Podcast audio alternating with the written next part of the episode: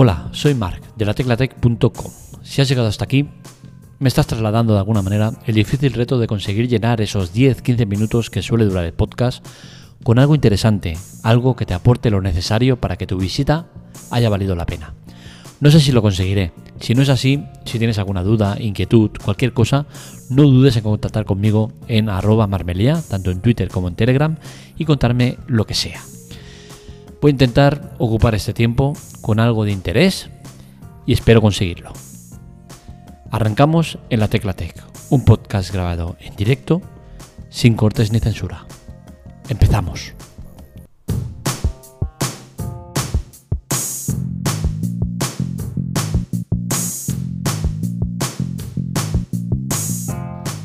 Parece que Francia va en serio con el tema de la contaminación acústica, un problema que a mí personalmente me afecta muchísimo y es que todo aquel sonido que se sale de lo normal, de lo habitual, me molesta eh, de manera exagerada. Eh, somos muchos los que sufrimos problemas en mayor o menor medida con el tema del ruido y sois todos los que al final os habéis acostumbrado a vivir con ruido cuando no es exactamente lo deseable. Hoy quiero hablaros sobre la contaminación acústica, sobre cómo Francia intenta poner remedio y curiosidades en cuanto al ruido. Bien, el tema de Francia es que eh, el día 12 de octubre, o sea, en breve, van a votar en el Parlamento. Eh, bueno, de hecho ya es 14, o sea que ya la han votado. Eh, veremos cuál ha sido la decisión, todavía no, ha trascendido. Mm, votan sobre la eh, tecnología llamada Medusa, una tecnología que viene a controlar eh, lo que es el ruido excesivo en los coches en la ciudad de París. Esto eh, es un sistema que ya está creado, Medusa ya existe, es un dispositivo que tiene cuatro micrófonos y dos cámaras y entonces lo que hace es escuchar el ruido y si se sale de lo normal, pues hace fotos y pasa la respectiva multa. Esto está muy bien, pero claro, entra un poco en contradicciones en cuanto a qué pasa con las Harley Davidson, por ejemplo, ¿no? O aquellos coches que están modificados. Eh, son muchos, ¿no? Los, los vehículos que, que, van a hacer saltar Medusa.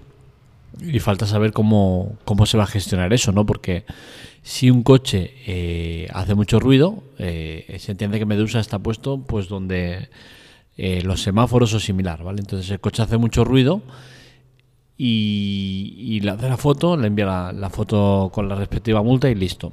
Pero ¿qué pasa si tu coche no es el que está haciendo ruido y es la moto de al lado que está haciendo mucho ruido?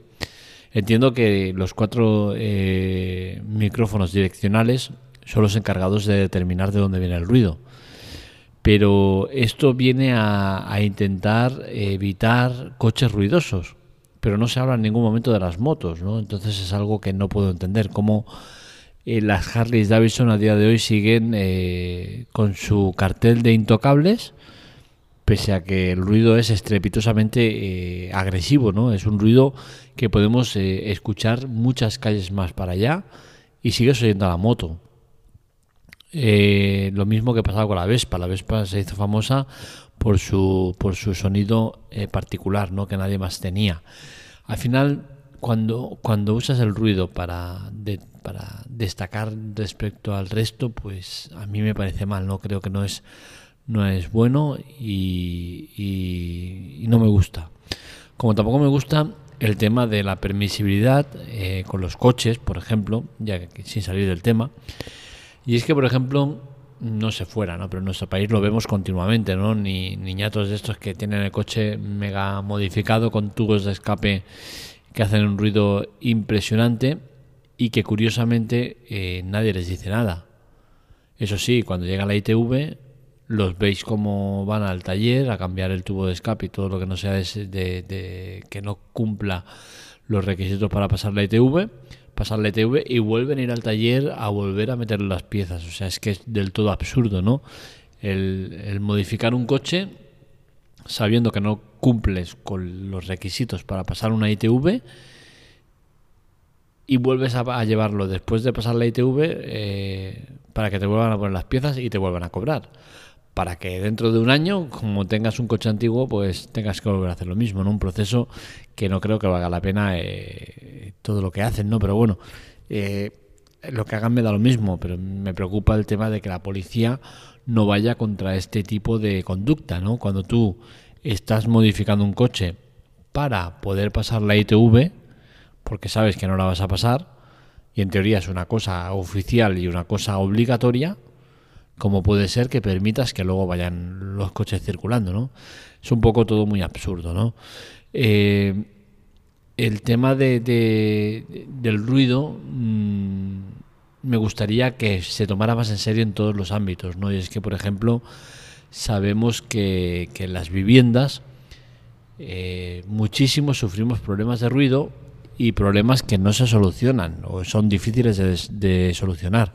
La policía va, va, desbordada, sobre todo en la época de verano, con el tema del ruido porque es cuando más la gente se desfasa, ¿no?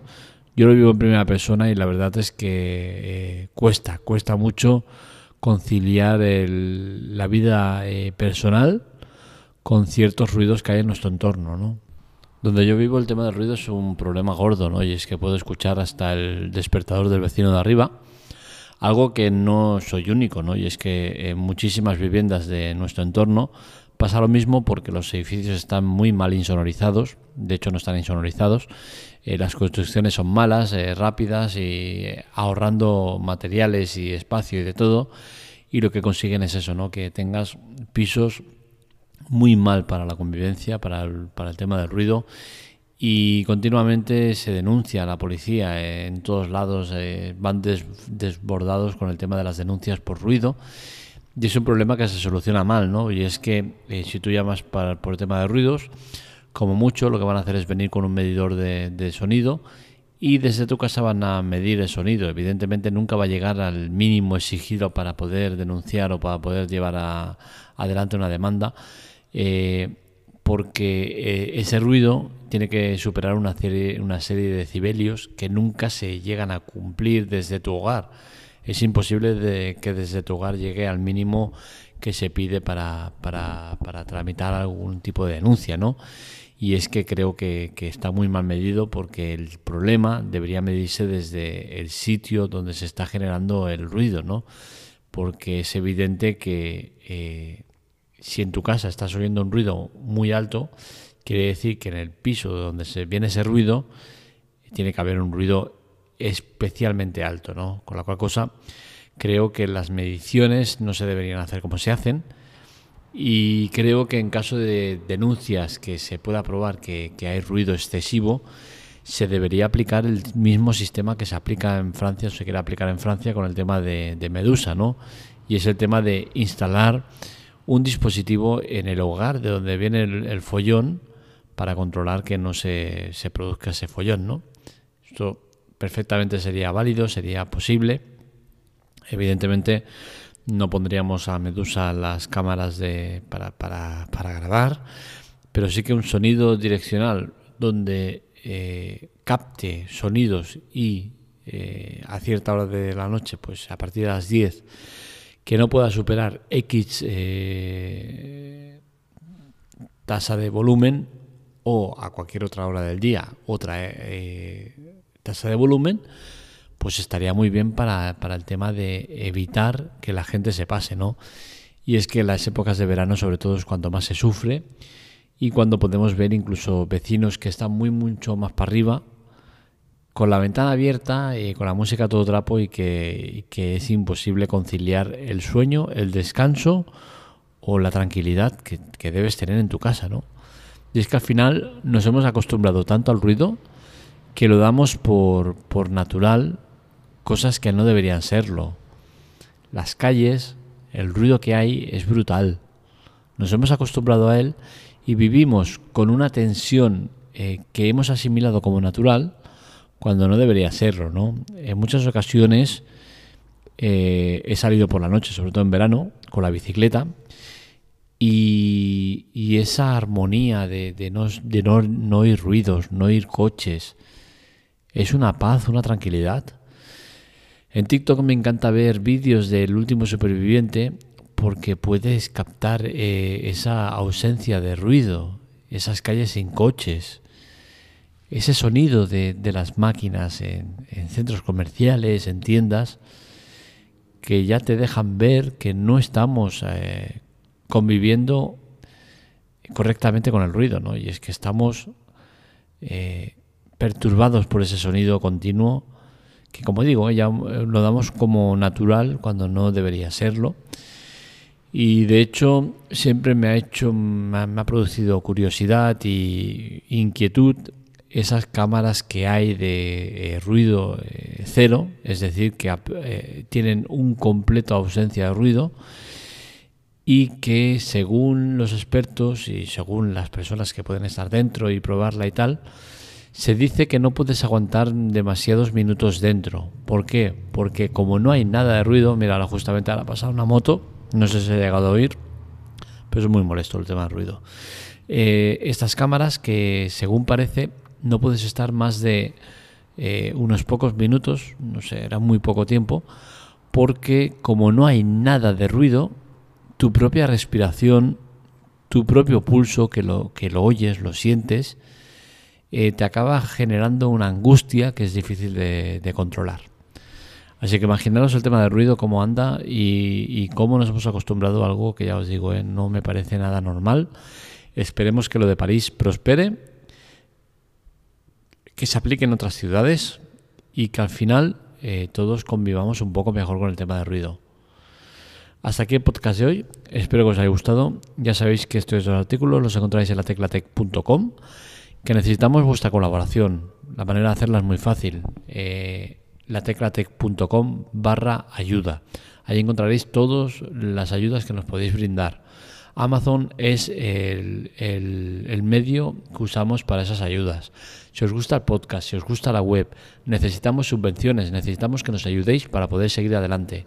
Todo lo que hacemos cuesta mucho dinero y a veces no se tiene tanto como se, nos gustaría para poder hacer todo lo que queremos hacer. Así que mediante eh, colaboraciones que no os cuestan absolutamente nada suscripciones gratuitas a servicios de pago durante X tiempo, compras en Amazon que podéis hacer eh, diciéndonos el producto y consiguiendo que el vendedor eh, nos ayude. Todos son ayudas que vienen de vuestra parte con el simple eh, hecho de, querer hacerlo. No os cuesta absolutamente nada y creo que es mucho más factible o mucho más menos agresivo que el deciros, oye, venga, un euro de suscripción o eh, un café para poder seguir tal. No nos gusta ese sistema. Eh, lamentablemente, quizás tengamos que llegar a él porque este método de Amazon no está teniendo la repercusión que nos gustaría. Ya os digo, es un sistema muy sencillo. Eh, mirarlo Miradlo porque hay muchas maneras de ayudarnos y si no nos preguntáis, eh, me preguntáis a mí directamente en arroba marmelia, Twitter y Telegram, me preguntáis y os digo cómo, cómo funciona todo exactamente, es muy fácil. Así que ya sabéis, ayudarnos porque es importante vuestra, vuestra colaboración.